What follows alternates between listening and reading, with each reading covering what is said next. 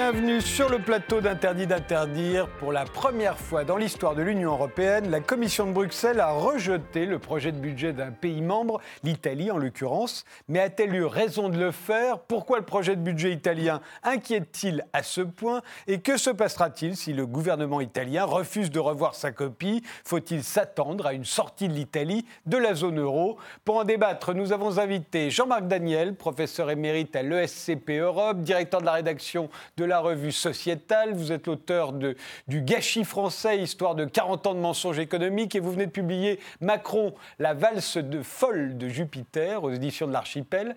La Commission de Bruxelles, elle a le droit de retoquer le projet de budget d'un État membre, mais a-t-elle eu raison de le faire, d'après vous? Elle a eu raison, non seulement sur le plan juridique, puisqu'elle a le droit, mais aussi sur le plan économique. Bon, c'est clair. C'est clair. Olivier Delamarche, analyste financier, président fondateur de Triskelion, un family office. Vous faites euh, partie du collectif d'économistes appelé les éconoclastes. Euh, vous approuvez euh, la commission de Bruxelles Elle a eu raison de, de refuser le projet de budget italien? J'ai absolument pas approuvé ou pas approuvé. Elle fait ce qu'elle veut. la seule chose, c'est que euh, encore une fois, euh, il n'y a aucun dialogue. Euh, L'Europe, c'est un dogme, c'est une religion. Et dès qu'on essaie d'en sortir, on est traité de nazi. Regardez ce qui se passe avec Macron, regardez ce qui se passe avec Moscovici. tous les peuples qui essaient de retrouver une certaine souveraineté, c'est, ce sont des nazis. Donc, il faut le savoir. après, il y aura probablement d'autres choses. On les traitera de pédophiles, notoires ou autres, mais euh, c'est l'exclusion tout de suite, c'est-à-dire c'est le refus du dialogue et c'est euh, euh, après sur le budget. Non, ils n'ont pas eu raison pour la bonne et simple raison que aucun n'est à, 3% déjà, donc je vois pas pourquoi, parce qu'ils ont 2,4, ça, serait, ça serait extraordinaire. C'est pour des raisons purement politiques, c'est que les Européens ont la trouille que les Italiens sortent de l'euro, ce qu'ils sont probablement en train de préparer ce dont nous allons discuter. Philippe Wechter, vous êtes directeur de la recherche économique chez Ostrom Asset Management et chargé de cours à l'école normale supérieure de Cachan. Euh, elle est dans son droit, la commission, euh, mais a-t-elle raison politiquement, économiquement, de, de retoquer le projet de budget italien? Je, ne sais pas si elle a raison, mais moi je trouve qu'il y a deux, points qui sont intéressants. Le premier, c'est que euh, pour la première fois, un pays ne joue pas le jeu coopératif. C'est-à-dire que dans les règles européennes, on a toujours le sentiment que tout le monde va jouer un jeu coopératif et que finalement on, s'en sortira. Là, les Italiens disent non, nous on n'a pas envie de jouer ce jeu-là et on voit bien qu'il y a un vide institutionnel très fort. Et la deuxième question, c'est finalement dans, euh, dans la construction européenne, la sanction, pour l'instant, ne vient que des marchés. Et donc, euh, est-ce qu'on doit donner aux marchés financiers ce rôle de sanction spécifique, là en l'occurrence sur l'Italie? On va voir comment les marchés financiers, effectivement, peuvent menacer l'Italie euh, après la Commission européenne et peut-être de manière plus efficace. Benjamin Mass-Stamberger, vous, êtes journaliste indépendant, spécialisé dans le secteur financier et l'économie internationale. Vous animez notamment le blog Basculement. Alors, vous de votre côté, euh, la Commission de Bruxelles a-t-elle eu raison, d'après vous? Non, elle a eu tort, euh, aussi bien euh, juridiquement qu'économiquement, politiquement, à tous les niveaux. Juridiquement aussi Elle bah, n'en a pas le droit. Elle en a le droit, mais si vous voulez, elle produit des effets qui sont contraires à ce qu'elle souhaite produire, parce que tout simplement, euh, les critères de Maastricht, ça a été dit, sont respectés par l'Italie. On est en dessous des 3%, on est à 2,4%. Oui, elle annonce un budget euh, de 2,4%, voilà, dont le déficit serait de 2,4% de son PIB. Pour 2019, la France, par exemple, annonce 2,8%. Donc déjà, euh, il y a un peu un deux poids, deux mesures. Par ailleurs, ce qui reproche à l'Italie, c'est pas tellement en soi d'être à 2,4%, c'est de ne pas respecter les engagements budgétaires qui avaient été pris par le gouvernement précédent, qui avait dit on sera à 0,8%. Donc il y a une sorte déjà de déni de démocratie parce que ça signifie implicitement qu'un gouvernement qui a été élu démocratiquement, on en pense ce qu'on veut de Matteo Salvini, etc., mais il a été élu démocratiquement et on nous explique grosso modo que ce gouvernement n'a pas le droit d'appliquer souverainement le programme pour lequel il a été élu. Et après, dans un second temps, on vient pleurer sur le lait renversé, sur le déferlement des populismes, sur la montée effectivement des, des néofascistes, etc., alors qu'on produit exactement les effets qu'on souhaite éviter. Donc tout ça, évidemment, catastrophique. Alors avant de, commencer ce débat, euh, je voudrais qu'on revienne sur cet événement historique, hein, puisque ça s'est encore jamais produit, hein, que la Commission retoque euh, le projet de budget d'un État membre. On va voir de la façon dont ça a été raconté euh, sur RT. L'Union européenne met en garde l'Italie contre son nouveau projet de budget. Bruxelles craint que le nouveau gouvernement italien ne soit sur la voie d'une débâcle financière. En plus de réduire les impôts, le projet vise à abaisser l'âge de la retraite prévoit de renforcer la protection sociale et d'investir dans les infrastructures du pays. L'objectif de déficit est de 2,4% du PIB pour les trois prochaines années, ce qui est trois fois plus que celui visé par l'ancien gouvernement. Revenir sur ces 2,4% signifierait dire aux Italiens, vous ne prendrez pas votre retraite, nous n'augmenterons pas votre pension, nous ne rémunérerons pas ceux qui ont été trompés par les banques et nous n'établirons pas de revenus de base. Nous n'allons pas reculer d'un millimètre et si nécessaire, nous expliquerons ce budget sur les places des villages. La passe d'armes budgétaire se poursuit entre Rome et Bruxelles. Hier, la Commission européenne a rejeté le budget de l'Italie pour 2019. Depuis des semaines, le gouvernement Conte annonce vouloir maintenir son cap malgré les injonctions de Bruxelles. Résultat, Rome se voit tenu de revoir sa copie. Je regrette beaucoup de devoir être devant vous car aujourd'hui, pour la première fois, la Commission européenne est obligée de demander à un pays de la zone euro de réviser son projet de plan budgétaire. Le budget italien dispose de 15 milliards d'euros pour les investissements, aidera les jeunes, et nous ne retirerons donc pas un seul euro de ce budget. À la fin de la conférence du commissaire européen Pierre Moscovici, l'eurodéputé italien Angelo Ciocca s'est saisi des notes du français pour y essuyer ses chaussures, illustration théâtrale de sa contestation. L'ancien ministre français de l'économie a immédiatement réagi, parlant d'un geste ridicule et dangereux. L'épisode de la chaussure Made in Italy est grotesque. Au début, on sourit et on banalise parce que c'est ridicule, puis on s'habitue à une sourde violence symbolique et un jour on se réveille avec le fascisme. Restons vigilants, la démocratie est un trésor fragile. Jean-Marc Daniel, euh, comme le, rappelait euh, euh, Benjamin Mastamberger, après tout, il, propose un, déficit à 2, de 2,4%. La barre, c'est 3%. Donc, ils sont dans les clous. Pourquoi est-ce que, pourquoi est-ce que budget est si inquiétant? Alors, ils ne sont pas dans les clous. C'est-à-dire qu'en France, on n'arrête pas de parler de Maastricht. Et Maastricht, c'est pour rentrer dans l'Union économique et monétaire. Mais une fois qu'on est dedans, c'est plus Maastricht. Ça s'appelle le pacte de stabilité et de croissance et ça s'appelle le TSCG. Et c'est pour ça que c'est la première fois qu'un pays devient, va devant la Commission, parce que le texte qui est en référence a été adopté en 2012-2013. Donc, euh, avant, on ne pouvait pas avoir ce genre de procédure. Donc, qu'est-ce qu'il dit, ce traité? Il dit que ce qui est important, c'est la position de vos finances publiques par rapport au cycle économique. C'est-à-dire qu'un euro dépensé n'a pas le même sens si vous êtes dans une situation de récession ou si vous êtes dans une situation de pleine croissance. Et donc, il fait un subtil distinguo entre le déficit structurel, le déficit de long terme, le déficit qui dure indépendamment de la situation du cycle économique, et puis le déficit conjoncturel. Qu'est-ce qu'on reproche à l'Italie? En fait, c'est d'avoir augmenté ses dépenses de façon structurelle. C'est-à-dire l'idée, c'est que si vous mettez un revenu universel, si vous augmentez la retraite, quelle que soit la situation de l'économie, vous allez avoir à dépenser cette somme. En revanche... Et, cela pendant plusieurs années. plusieurs années. En revanche, s'ils avaient présenté un budget en disant, voilà, nous, on est dans une situation de faible croissance, effectivement, on est dans une situation où on a décroché par rapport aux autres pays, donc on va faire un effort d'investissement sur une période bien ciblée pour améliorer notre croissance économique. Je pense que Bruxelles n'aurait pas eu la même attitude. Donc je pense qu'il faut bien voir que ce qui est en jeu, c'est euh, une réflexion sur l'économie italienne et la conformité des dépenses et de la réalité de ce budget par rapport à, la réalité de l'économie italienne. La deuxième remarque que je ferai aussi, c'est que les Italiens, ils n'ont pas décidé de sortir de la zone euro. C'est-à-dire qu'il y a un président de la République. On voit toujours M. Salvini. Je rappelle qu'il n'est ni président de la République, ni Premier ministre. Il est même ministre de l'économie. Il est même ministre de l'économie. Il est ministre de l'Intérieur. Et donc, on le voit parce qu'on donne une dimension extrêmement politique à ce dossier. Or, sur le plan politique, le président de la République a refusé le ministre qui avait été pressenti dans la première version du gouvernement, le ministre de l'économie, qui disait je vais sortir de la zone euro. Et il a dit, et il a des pouvoirs en italien, c'est un président qui est plus proche de la troisième, quatrième République que le président actuel de la cinquième République en France, mais il a quand même des pouvoirs, il a des pouvoirs symboliques. C'est lui qui assure effectivement l'unité italienne. Et donc il a bien dit que il tout pour éviter que l'Italie ne sorte de la zone euro. Et donc, il a refusé les gens qui proposaient de sortir de la zone euro. La dernière remarque que je ferai, c'est que, effectivement, on peut être surpris de dire la Commission s'appuie sur des engagements de l'Italie qui ne sont pas les traités. Encore une fois, elle ne respecte pas les traités puisqu'elle creuse son déficit structurel, mais qui sont des engagements du gouvernement précédent.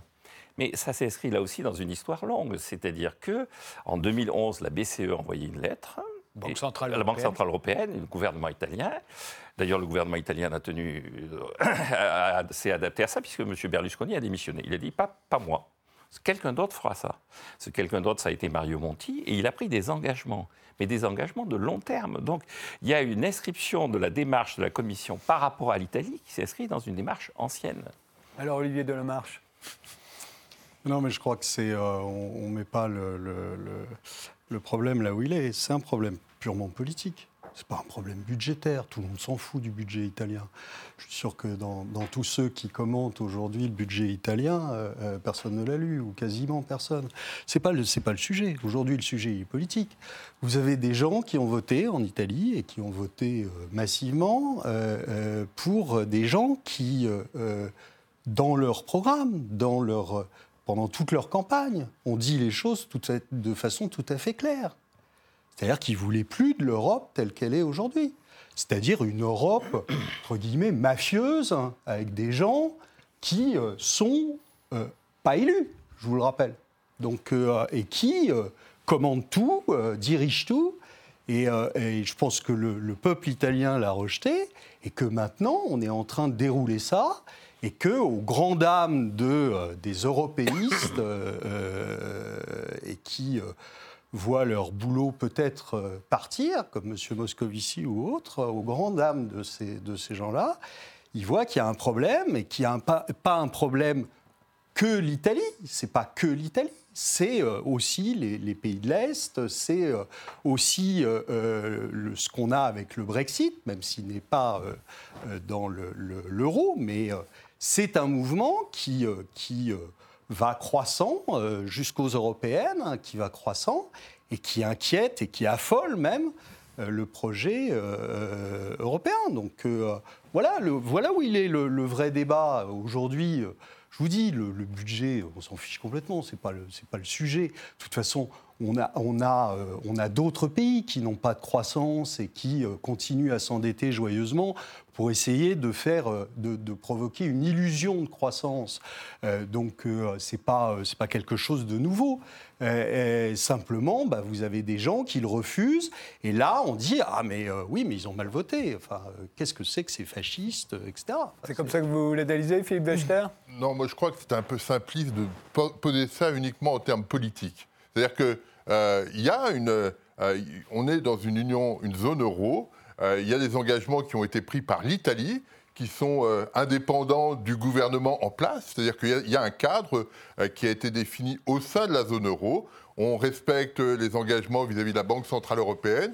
Il y a, comme le rappelait Jean-Marc, un certain nombre d'engagements budgétaires. Et c'est cette, problématique-là qui est, qui est posée. Après, on peut toujours dire, ils n'ont pas bien voté. Ça, c'est un- c'est une autre question, c'est une autre problématique. Mais la, vraie, la, vraie problématique, c'est, voilà, il y a... euh, l'I- L'Italie ne souhaite pas respecter les engagements qui ont été pris par l'Italie d'une manière générale, par le président euh, italien vis-à-vis de la zone euro. Comment on, évalue les choses et comment ces situations-là euh, se, s'infléchissent dans la, durée? C'est ça la, vraie question. Après, on peut toujours dire, on peut toujours amener ça sur le terrain politique, mais je ne crois pas que ce soit réellement la, question qui, est, qui est posée, parce que on, voit bien que euh, cette approche via, euh, la politique, c'est une, euh, c'est une approche, là, très clairement politique et pas du tout économique. Or, il y a une vraie question économique qui est posée,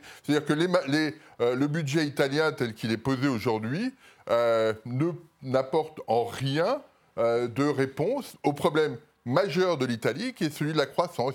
Aucune amélioration de la croissance potentielle au regard de, euh, euh, des, euh, des projets qui sont faits. Or, quand on, on- observe ce qui se passe en Italie, on, on s'aperçoit que depuis 20 ans, la croissance du PIB par tête, c'est la mesure majeure, c'est zéro.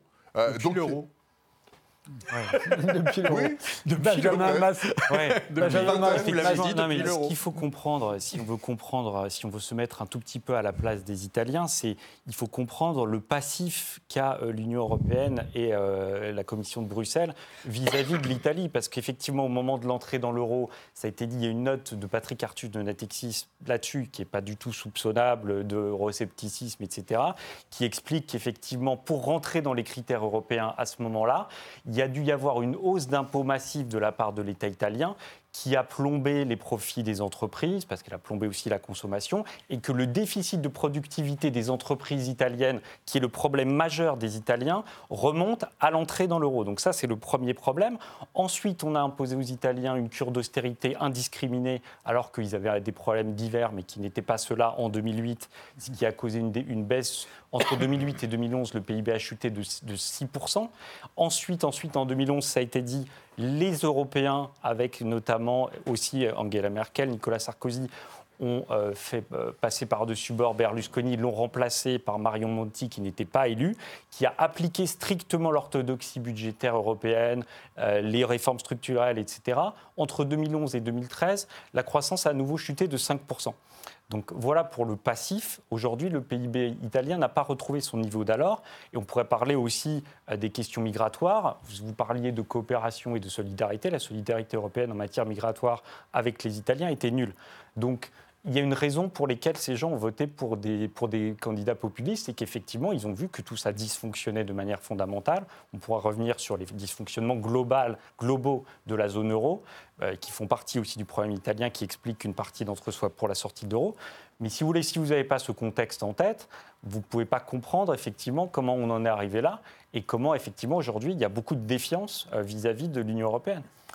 Oui, Jean-Marc Oui, Daniel. non, non, je pense que la défiance vis-à-vis de l'Union européenne, et c'est le cas typique de l'Italie, se construit sur le problème migratoire. C'est-à-dire que euh, là où Salvini, effectivement, il est ministre de l'Intérieur, encore une fois, donc il a choisi comme poste un poste qui lui permet de- d'aller devant la, la population et de prétendre qu'il va résoudre le problème que la, population identifie comme le problème essentiel. Et donc, si on aborde la chose sur le plan strictement politique, à ce moment-là, euh, je pense que, euh, effectivement, le budget n'est pas en jeu, mais euh, c'est pas non plus la situation de l'austérité, entre guillemets. C'est-à-dire que si vous regardez l'économie italienne, elle, a- elle est rentrée, non pas dans la zone euro, mais dans le SME en 1978 avec un.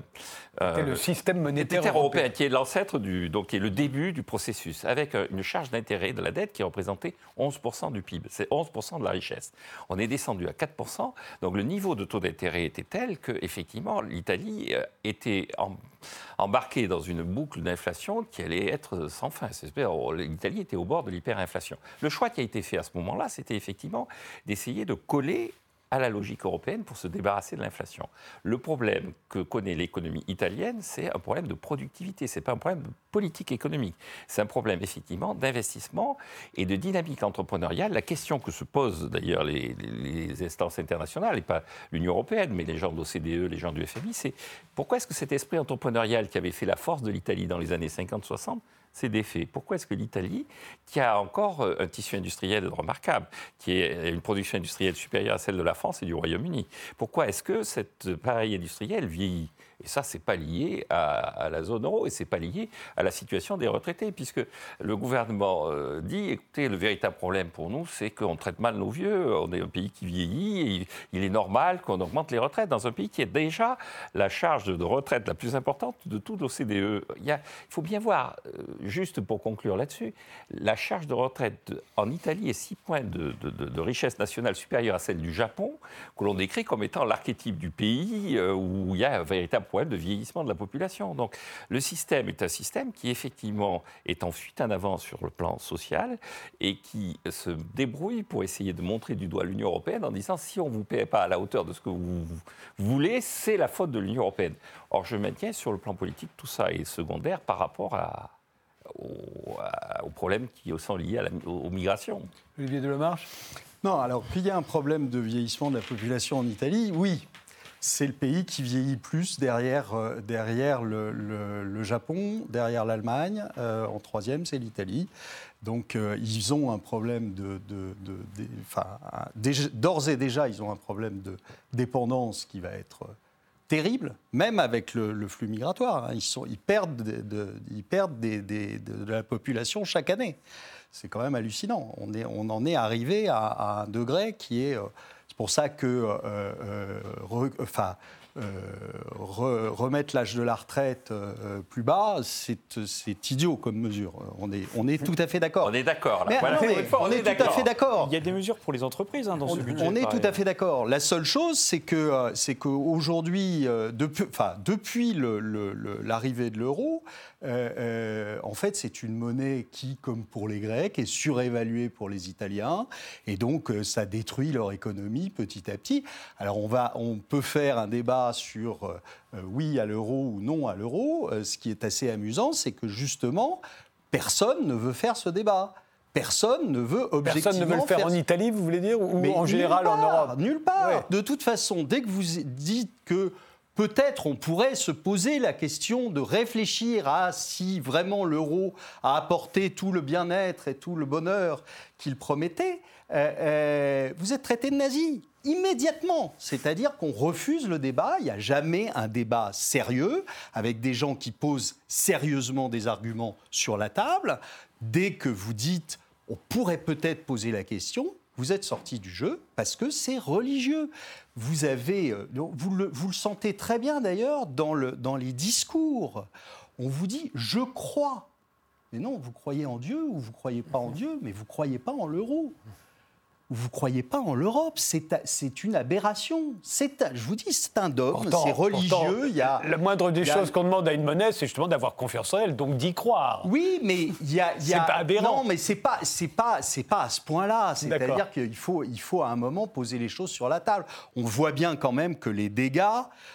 après, euh, après la Grèce, après euh, l'Espagne, après l'Italie, on voit quand même que les dégâts sont euh, bien au-dessus des, des, apports. Donc, je ne comprends pas qu'on puisse pas, à un moment, et là, ça a été systématique. Dès qu'on en a parlé, on en a parlé euh, avec l'Italie, puisque euh, justement, il a refusé le, ministre de l'économie qui était, qui était pressenti et qui était un europhobe. Euh, dans dans toutes par tous ces ports de la peau. mais, mais tout de suite, c'est, euh, c'est, euh, bah non, on veut même pas en discuter. Mais vous avez remarqué, je, pardon de vous interrompre, vous avez remarqué qu'en général, alors je ne sais pas ce qu'il en est en Italie, mais souvent les populations elles-mêmes sont attachées à l'euro. Peut-être pour de mauvaises raisons. Peut-être pour de mauvaises raisons. Parce qu'on leur dit de toute façon, mais regardez ce qu'on a fait avec, euh, alors pour pour d'autres raisons, c'était pas c'était pas l'euro puisque l'Angleterre n'y adhérait pas, mais on a on a promis les les, les, les dix plaies d'Égypte. Enfin c'était c'était épouvantable. On leur disait, on va jeter les bébés dans la Tamise si vous votez mal. Ça a été vraiment ça. Or, bon, bah, ils se sont aperçus finalement, ça se passait pas si mal que ça. L'argument peut se hein retourner, c'est-à-dire euh, ce qui consiste à dire de toute façon, c'est la faute de l'euro. C'est jamais la faute des gouvernements, c'est jamais la faute de leur politique économique, c'est la faute de l'euro. Et avoir comme solution, effectivement, la seule solution, c'est de sortir de l'euro, sachant que les populations sont attachées à l'euro, c'est aussi une solution de facilité et de lâcheté pour les gouvernements. C'est je ne fais rien.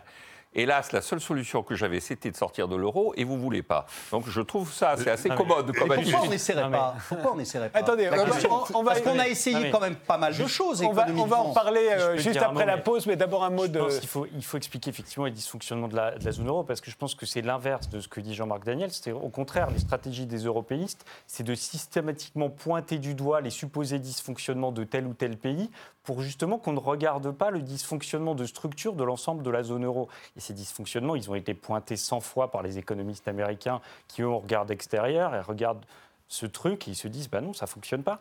Pour une raison simple que je peux expliquer en deux mots c'est que comme vous n'avez pas d'ajustement par la monnaie les différences de compétitivité entre les pays l'Allemagne était beaucoup plus compétitive que tous les pays d'Europe du Sud et donc tout ça a été réglé de manière mécanique et unilatérale oui puisqu'on n'a plus chacun notre banque centrale qui peut évaluer de sa propre donc on a baissé tous les salaires unilatéralement dans tous les pays du Sud et on a créé une sorte de cercle vicieux d'austérité et de récession et de baisse de la croissance partout en Europe, ce qui fait qu'effectivement, l'Union européenne a eu une croissance catastrophique depuis 10 ans. Donc ça, c'est pas la faute des Grecs, c'est pas la faute des Italiens, c'est plutôt eux qui en ont payé les pots cassés. Et si vous voulez, cette question n'est jamais mise sur la table. On nous explique, on va faire un budget européen, ce qui n'est absolument pas faisable parce que les Allemands n'en veulent pas, on le sait depuis longtemps. Il faudrait une circulation des capitaux et au contraire, avec la crise, il n'y en a plus. Il faudrait une circulation des travailleurs. Tout ça a été étudié par les économistes, mais les travailleurs ne circulent pas pour des raisons de langue, etc. Donc, si vous voulez, l'euro n'est pas une zone monétaire optimale. Mais là où je rejoins ce que dit Olivier de la Marche, c'est que la croyance prend le pas sur effectivement l'observation de la rationalité. Et comme on refuse de renoncer à la croyance, bah, on préfère effectivement mettre les Grecs dans une situation catastrophique, les Italiens, les Espagnols, et c'est toujours la faute de, des uns ou des autres, c'est jamais la faute du système. Philippe Wechter, juste une minute avant la pause. Non, moi je, pense que là-dessus, il y a, euh, il deux, points. Euh, il y a ceux qui sont effectivement favorables à l'euro, puis qui pensent que effectivement l'intégration monétaire est un, facteur d'unification européenne, et puis euh, ceux qui considèrent que l'euro n'est jamais une solution. Et donc, on est dans un débat. Olivier dit qu'il faut débattre de ça, mais en fait, on est sur deux options qui sont très opposées et qui qui, à la limite, qui ne se débattent pas. Il y a, effectivement euh, une dimension de croyance sur, euh, sur la monnaie, quelle que soit la monnaie, que ce soit le franc quand il existait, que ce soit le dollar ou une autre monnaie. Oui, c'est basé là-dessus. L'idée, l'idée de et, comme le disait Jean-Marc, les Européens sont plutôt favorables à l'euro, que ce soit les ménages, que ce soit les, les entreprises, elles sont plutôt favorables à l'euro parce que ça crée une dynamique interne qui, euh, qui peut mieux fonctionner. Euh, alors, probablement qu'il y a des institutions qui, euh, qui, ne, sont pas, qui ne fonctionnent pas de façon optimale, mais quand, quand, vous regardez la formation de la zone dollar, c'était une, une, formation très chaotique. Ça n'a pas été du tout. mais l'histoire américaine est totalement ah, différente. c'est toujours différent. C'est un pays jeune. Je, je, vous interromps parce qu'on fait une pause. On se retrouve euh, dans deux minutes et on continue. Est-ce que les Italiens veulent, en tout cas le gouvernement italien, est-ce qu'ils veulent vraiment sortir de l'euro? Euh, Et qu'est-ce que veut la Commission de Bruxelles? Qu'est-ce que Bruxelles peut imposer à Rome? Euh, d'ici là On le voit juste après.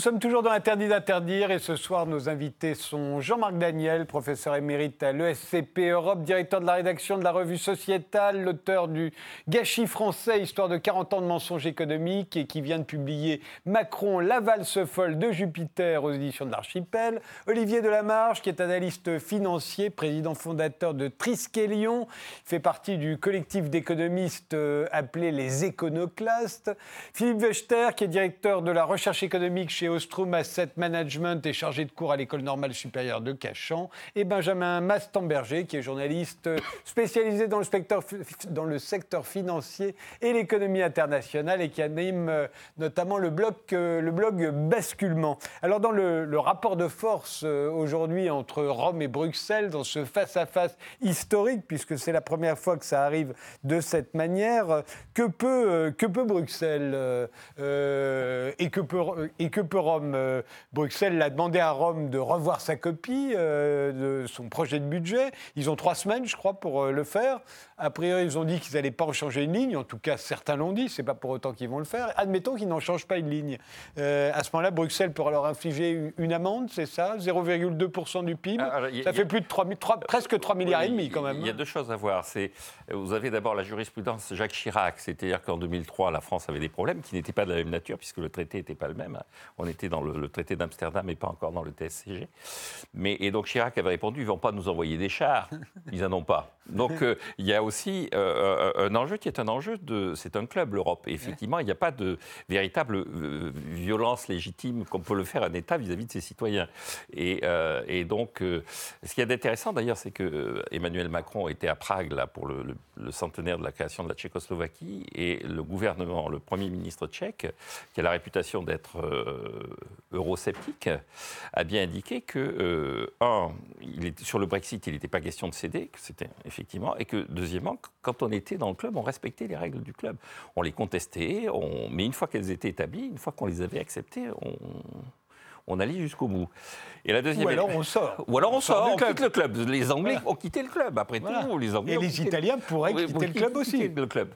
La, la- la deuxième remarque, c'est que la commission, c'est une instance qui est une instance qui n'est pas politique normalement. Et donc les sanctions, elles seront prises après un Conseil européen. C'est-à-dire que la commission va faire des propositions et ensuite les instances qui sont les, en la matière, qui sont à même de décider, c'est la, la composante politique. Et juste une dernière remarque pour, sur les économistes américains. Je me permets de- d'être toujours su- surpris de cet amour des économistes américains pour nous et de nous préserver. Allusion à ce que disait Benjamin. Berger tout à l'heure. on est en train de faire émerger une monnaie qui peut concurrencer le dollar et justement. Non, mais c'est simplement qu'ils Justement, les économistes américains disent que c'est Ah, il Ils sont- ils sont surtout pas la peut-être- faire émerger cette monnaie. Ils C'est sont vrai que peut-être euh, peut-être moins dogmatiques parce qu'ils ne sont pas justement dans cette ambiance Oui, de- enfin, euh, religieuse. La concurrence de l'euro au dollar, euh, on Ah, a vu euh, ça donnait. Regardez dans les réserves des banques, Eh euh, on en est loin. C'est intéressant parce que le, le comportement des économistes américains vis-à-vis de l'euro est assez proche du comportement des économistes américains vis-à-vis du yuan. En disant le yuan est une monnaie surévaluée, Oui, une monnaie qui va.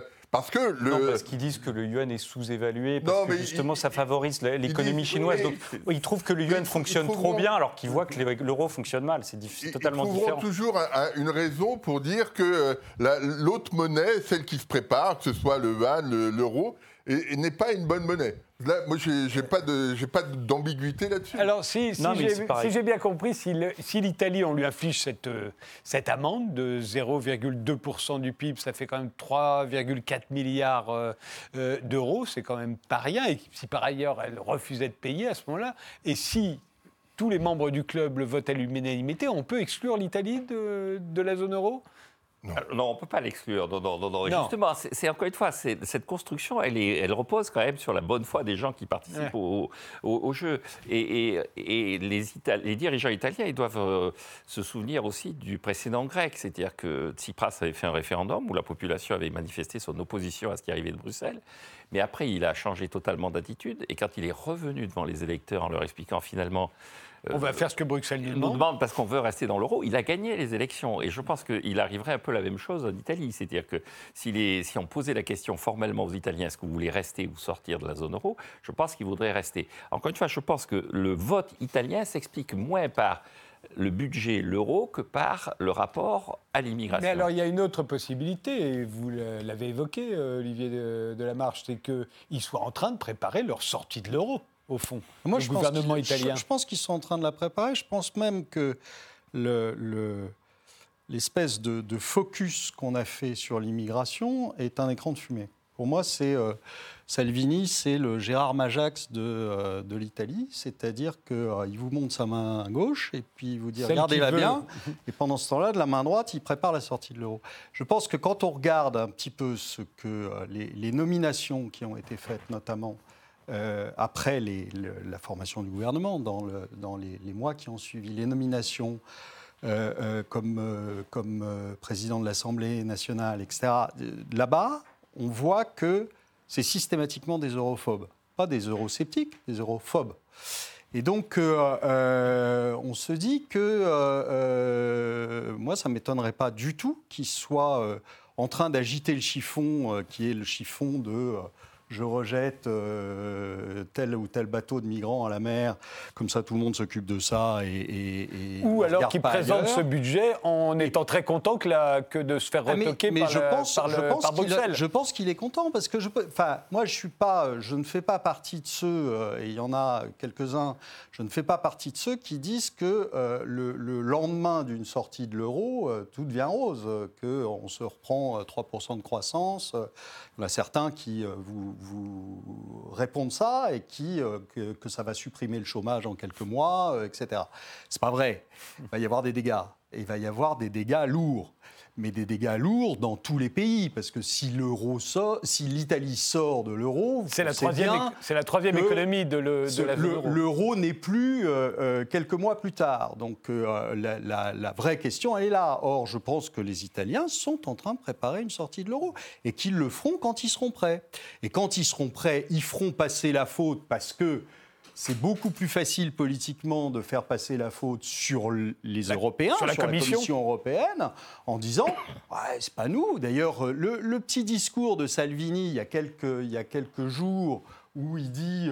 Mais moi, j'ai pas du tout l'intention de sortir de l'euro. Tout va bien avec le- l'Europe, tout va bien avec l'euro, qui est euh, absolument l'inverse de ce qu'il dit depuis le départ. Euh, pour moi, c'est ça. C'est euh, ah oui, mais moi, je serais pas responsable si on sort. En Et fait- je pense qu'ils le font euh, exprès. Philippe. Salvini nous fait le coup de Nigel Farage en Angleterre. C'est euh, pour, les, pour les Anglais, le, euh, pour Nigel Farage, l'Union européenne était la source de tous les maux euh, britanniques. On s'aperçoit que c'est pas, euh, ça marche pas comme ça. Et, euh, et donc, c'est pas aussi simple que ça. Moi, je suis pas persuadé du tout que les Italiens se euh, rentrent dans cette logique-là pour deux, pour deux raisons. La première, c'est que euh, le système bancaire italien est, a une dette extrêmement forte vis-à-vis de, des autres du- de l'ensemble du système bancaire de la zone euro et que sortir de la zone euro, c'est soit régler la, note, soit ne pas la régler, mais voir ces banques disparaître. Donc ça, c'est quelque chose. Ou, bien peut- vous pouvez imprimer de la monnaie nationale. Ah bah, on ça peut peut- être l'occasion, justement. Oui, oui, vous pouvez. Mais si vous n'avez plus d'institution bancaire, ça marche pas bien. Et puis l'autre vous point. pouvez refinancer vos banques en imprimant justement de Ah la bah, monnaie nationale. Oui, oui, mais, mais ça, ça, C'est posera, ce qu'on fait à l'échelle de l'euro aujourd'hui. ça posera peut-être plus de problèmes aux autres banques qu'aux banques italiennes.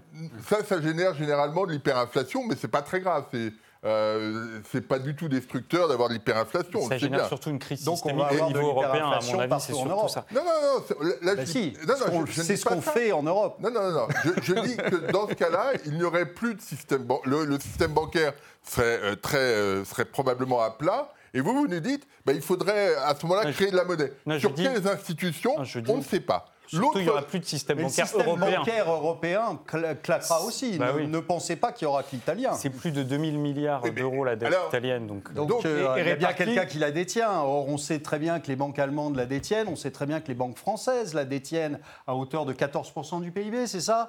Bon, donc ça va, ça, va, ça va être saignant dans toutes les banques européennes, pas simplement en Italie. Donc, donc c'est une bonne idée de vouloir supprimer, euh, supprimer l'euro, vouloir sortir de l'euro. C'est-à-dire que globalement, on met l'Europe à feu et à sang et on trouve que c'est une très bonne idée. Moi, je trouve que euh, est-ce que les Italiens ont envie de prendre cette responsabilité-là? Je suis pas sûr. Je suis pas sûr que Salvini ait les épaules pour prendre ce type de responsabilité. Benjamin Moi, je pense, effectivement, les dirigeants euh, italiens ont observé avec beaucoup de minutie et de précision ce qui s'est passé en 2015 avec la Grèce. Et effectivement, Tsipras a dû aller à Canossa, il a dû tout accepter, tout valider, simplement parce qu'il était sous pression des marchés. Et donc, ils ont retenu deux choses de ça. La première, c'est que la, rela- la- la relation avec les institutions européennes n'est pas une relation de bienveillance ou euh, d'amitié, c'est un pur rapport de force où on va vous essayer de, de vous faire rentrer dans une épure. Point barre. Il n'y a pas de troïka en Je- Italie. et je, je termine simplement là-dessus. Le deuxième point, c'est pas que encore passé. simplement le deuxième point, c'est le seul rapport de force que vous pouvez avoir si, si vous êtes en capacité de menacer avec une certaine, un certain degré de possibilité, de probabilité, de sortir de l'euro. Parce qu'effectivement, vous pouvez tout faire exploser. Alors la Grèce peut-être pas. En plus, ils La étaient Grèce, pas. c'était 3% à Voilà. peu près hein, de- du produit intérieur brut la- la dette, européen. euh, même 8 fois moins, je crois, la dette grecque. Donc eux, ils n'étaient pas en capacité de, de le faire. Et surtout, ils n'étaient pas structurés et préparés intellectuellement pour le faire, vu qu'ils étaient plutôt européistes, euro-réformistes, anti-euro-austérité, tout ce que vous voulez. Mais ils n'étaient pas eurosceptiques ou ils n'étaient pas capables de conceptualiser une sortie de l'euro. Autour de euh, Matteo Salvini, il y a des économistes qui sont extrêmement structurés, M. Borghi, M. Bagnai, qui ont réfléchi non seulement à la légitimité d'une sortie de l'euro, ils pensent que c'est légitime, mais également aux moyens qu'il faudrait employer pour une sortie de l'euro structurée, ordonnée, concertée, pensée, réfléchie. Un, de ces économistes a écrit un guide, je crois, pratique de la sortie de l'euro. Donc, si vous voulez, effectivement, je suis tout à fait d'accord avec Olivier Delamarche, c'est-à-dire c'est quelque chose qu'ils ont en tête, c'est quelque chose qu'ils sont déjà en train de préparer parce qu'ils savent que ça prend du temps. Évidemment, ils ne le disent pas, ils attendent le moment, effectivement, où la Commission leur dira bah non, ça, c'est pas possible, où effectivement, peut-être les spreads vont augmenter, les banques vont se trouver dans une situation très difficile. Et là, ils vont faire le contraire, effectivement, de ce qu'a fait Alexis Tsipras, c'est-à-dire ils vont dire bon, bah, dans ces cas-là, OK. Bah, à ce moment-là, nous, on est obligé de recapitaliser nos banques, comme vous avez dit. Donc, on est obligé de euh, réhabiliter une monnaie nationale puisque la BCE ne veut plus nous financer. Et donc, à, ce moment-là, que dit l'Europe? C'est ça la question. Donc, le rapport de force n'est pas le même. Et je pense qu'ils ils savent très bien que euh, à ce moment-là, il va y avoir une heure de vérité pour l'Europe. Ce scénario-là, vous, en pensez quoi, Jean-Marc Daniel? Non, je- pense que, enfin, c'est comme toujours, c'est le, célèbre jeu des gens qui sont euh, en train, dans deux voitures qui roulent vers un, précipice, et celui qui a gagné, c'est celui qui s'arrête le dernier. Sauf que euh, celui qui est véritablement qui sauve le système, c'est celui qui s'arrête le premier. C'est celui qui accepte finalement de perdre pour sauver, pour sauver les deux à la fois. Je pense que les Italiens sont plutôt dans cette logique-là. Il faut bien voir que Salvini, non seulement il en veut à l'Europe, mais il en veut à l'Italie aussi. hein. C'est-à-dire qu'il est issu d'un mouvement politique qui réclamait l'indépendance du nord de l'Italie, euh, qui a soutenu un référendum, qui est un référendum qui a eu lieu l'année dernière en Lombardie et en Vénétie, où euh, l'essentiel, le- la question qui était posée en Vénétie, c'était euh, effacer Campo Formio, mais je pense qu'il y a beaucoup d'Italiens qui s'en du traité de Campo Formio, qui a mis un terme à la République de Venise, et deuxièmement, arrêter de payer pour les fainéants du Sud. Et donc, il y a un véritable problème pour les, y compris pour la classe dirigeante italienne, qui est l'avenir du pays, si jamais il sort de, de l'Union européenne. C'est-à-dire euh, jusqu'où on va aller? C'est-à-dire que est-ce que Salvini, dans sa logique, dira ah bon on sort de l'Union européenne et puis on sort de l'Italie et puis bon. Et donc je pense qu'il y a des gens, une classe politique italienne qui ne veut pas ça. Et cette classe politique italienne le freinera. Le deuxième élément qui est intéressant aussi, c'est que il avait essayé de faire une alliance avec Berlusconi, il n'y est pas arrivé, et son alliance avec 5 étoiles est une alliance qu'il considère comme euh, sous-optimale. C'est pas ça qu'il voulait. Et donc, il n'est pas impossible qu'en réalité, ce qu'il cherche, c'est un clash pour aller aux élections, où il sortira renforcé, parce qu'il était derrière 5 étoiles aux dernières élections, et les derniers sondages le mettent devant 5 étoiles aux prochaines élections, s'il y avait en ce moment des élections. Et donc, euh, qu'il fasse euh, un discours anti-européen pour des raisons de pure politique intérieure me paraît assez vraisemblable. Mais il y a aussi la sanction des marchés, vous l'évoquiez au tout début de cette émission, Philippe Wechter, parce que l'Italie dépend des marchés, elle doit emprunter de l'argent euh, constamment euh, pour payer ses fonctionnaires, pour rembourser sa dette, comme la France d'ailleurs. hein. Euh, Pas pour payer ses fonctionnaires. non, pas pour payer ses Quand, quand fonctionnaires. vous regardez le, le déficit des, euh, des- des Italiens hors paiement des intérêts, l'Italie est le pays le plus vertueux de l'Europe, plus que l'Allemagne et encore bien davantage que la France. Donc de ce point de vue-là, c'est ça la, la Ouais. difficulté du, euh, de la remarque de Bruxelles, c'est que le, euh, le déficit, euh, quand on regarde la, la situation italienne, la, la dynamique de l'accumulation de dettes vient essentiellement euh, d'un effet boule de neige sur euh, les taux d'intérêt, etc. Ça ne vient pas du comportement stricto sensu de l'État italien qui dépenserait trop. Donc on n'est pas du tout dans cette, euh, dans cette logique. Néanmoins, les marchés peuvent sanctionner l'Italie. Et, on voit bien. Je voulais juste revenir sur. Il y a deux choses. Vous parliez tout à l'heure de, la- de la sanction de la Commission européenne. En fait, la, la Commission européenne n'a pas beaucoup de sanctions possibles. Elle peut dire euh, voilà, vous n'avez pas suivi les engagements qui avaient été pris par le gouvernement, mais pour éventuellement faire une sanction de 0,2% du PIB que vous évoquez, il faut l'observer. Donc ça prendra au moins un ou deux ans. Et puis l'autre euh, option, qui est celle de, euh, de la procédure de déficit excessif, cette, procédure a été mise en place pour pas mal de pays, mais jamais sanctionnée. Donc euh, pourquoi l'Italie, là spécifiquement, on sait, ne sait pas très bien pourquoi. Alors la seule sanction qui existe aujourd'hui et que tout le monde euh, regarde, c'est celle des marchés, avec euh, des taux d'intérêt qui sont beaucoup plus élevés et qui sont en train aujourd'hui d'étouffer la croissance italienne.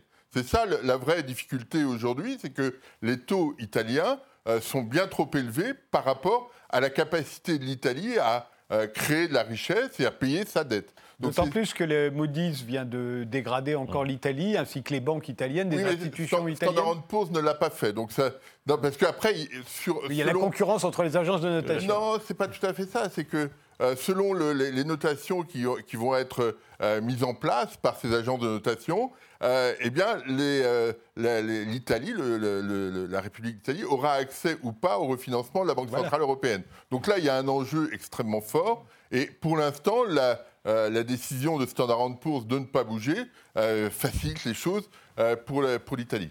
La vraie difficulté, me semble-t-il, sur la question italienne aujourd'hui, c'est de se dire, ben, finalement, on a tous envie, on a tous en tête l'idée que si ça dérape un peu en Italie, il y aura toujours la BCE.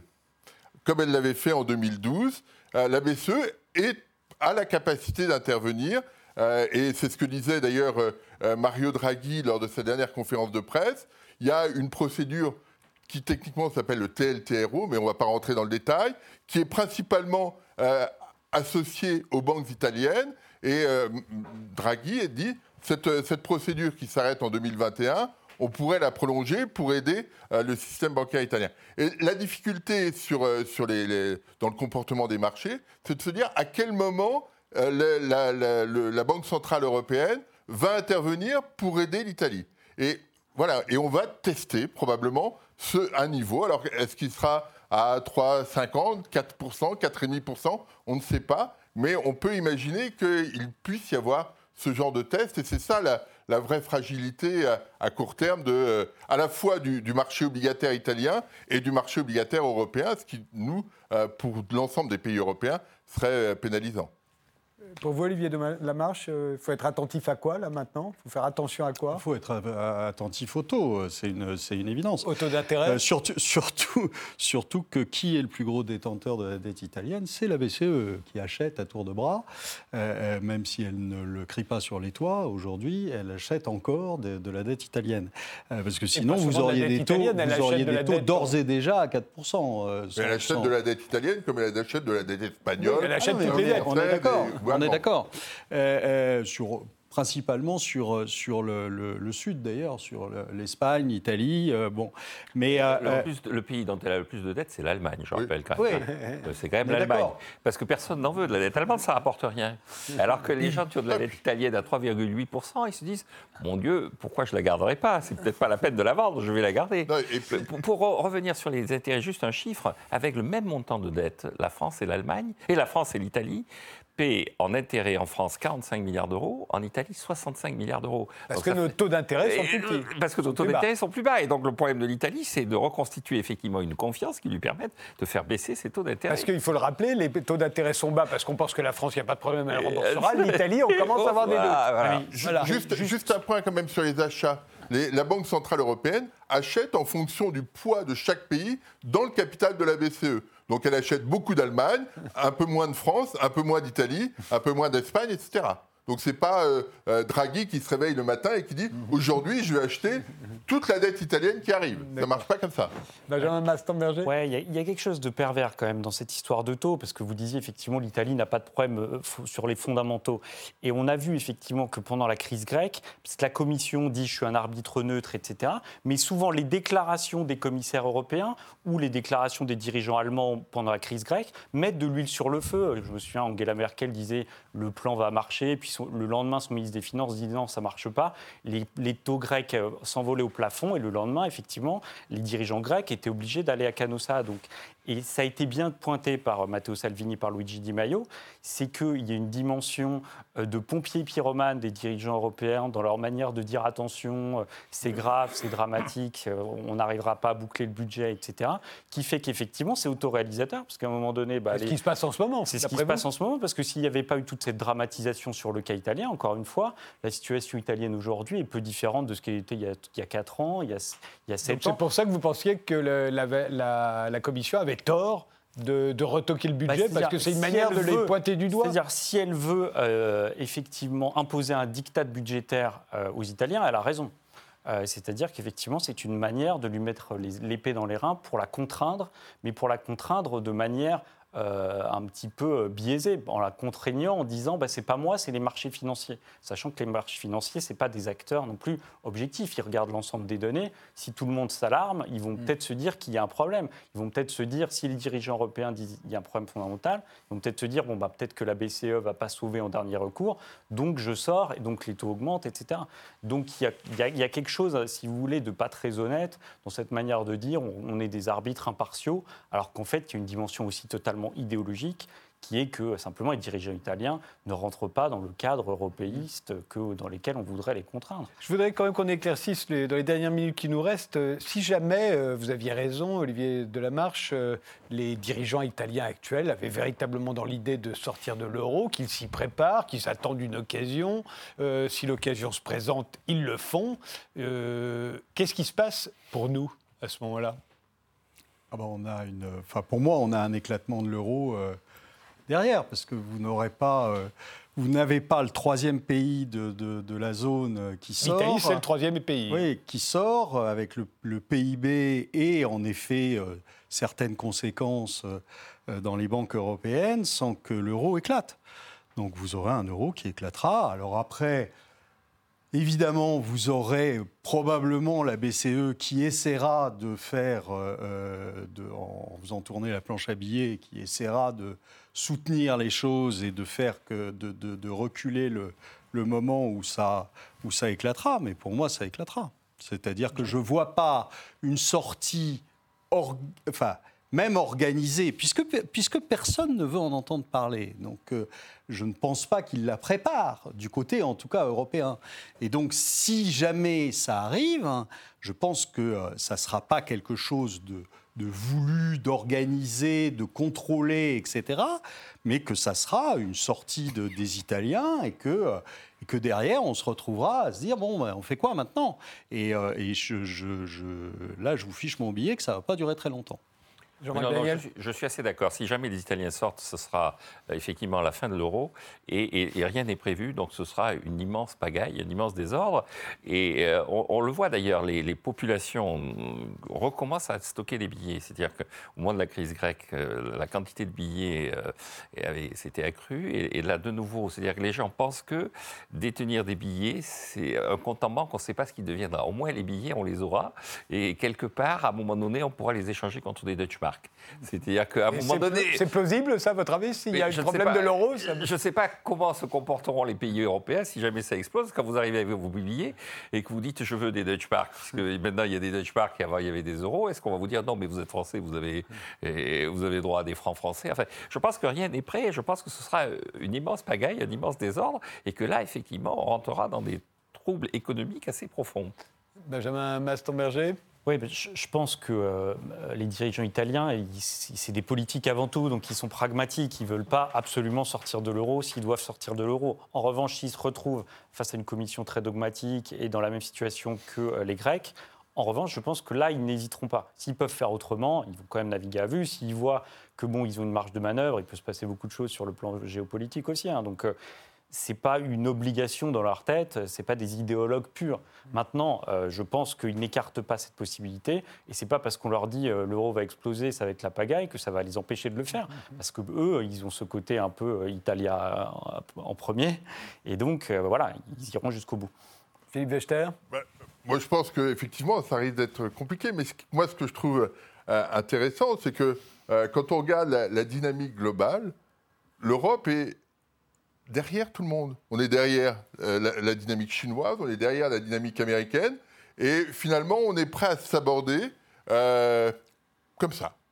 Et donc, euh, on voit bien que, on voit bien que la sortie du, Royaume-Uni de l'Union européenne, alors que le Royaume-Uni est juste aux, marges de l'Union européenne, ils sont engagés dans pas grand-chose. C'est extrêmement compliqué. Il y aura probablement pas d'accords commerciaux, donc ça va être probablement très pénalisant pour l'Angleterre une fois que les choses seront actées, euh, l'Italie euh, est engagée sur tous les fronts europééens. Et donc, euh, voilà, on va tout débrancher. Et effectivement, ça va être quelque chose de très compliqué sur, à, gérer à l'échelle européenne pour l'Italie, pour l'Allemagne, pour la France, pour tous les pays de la zone. Et le risque associé à cela, c'est euh, on peut imaginer qu'un jour, peut-être dans le futur, euh, on s'en sortira, parce que, euh, voilà, une fois tout, purgé. Mais c'est beaucoup plus compliqué que ça. Rappelez-vous, au moment de l'éclatement de la zone rouble, qui était beaucoup moins intégrée financièrement que, que la zone euro, pendant deux ans, on n'a pas de statistiques économiques parce que tout s'est effondré. Est-ce qu'on souhaite ça? Je ne suis pas sûr. Je vous remercie tous les quatre d'avoir participé à ce débat. Euh, euh, ben, on se retrouve euh, très vite pour un autre numéro d'Interdit d'interdire.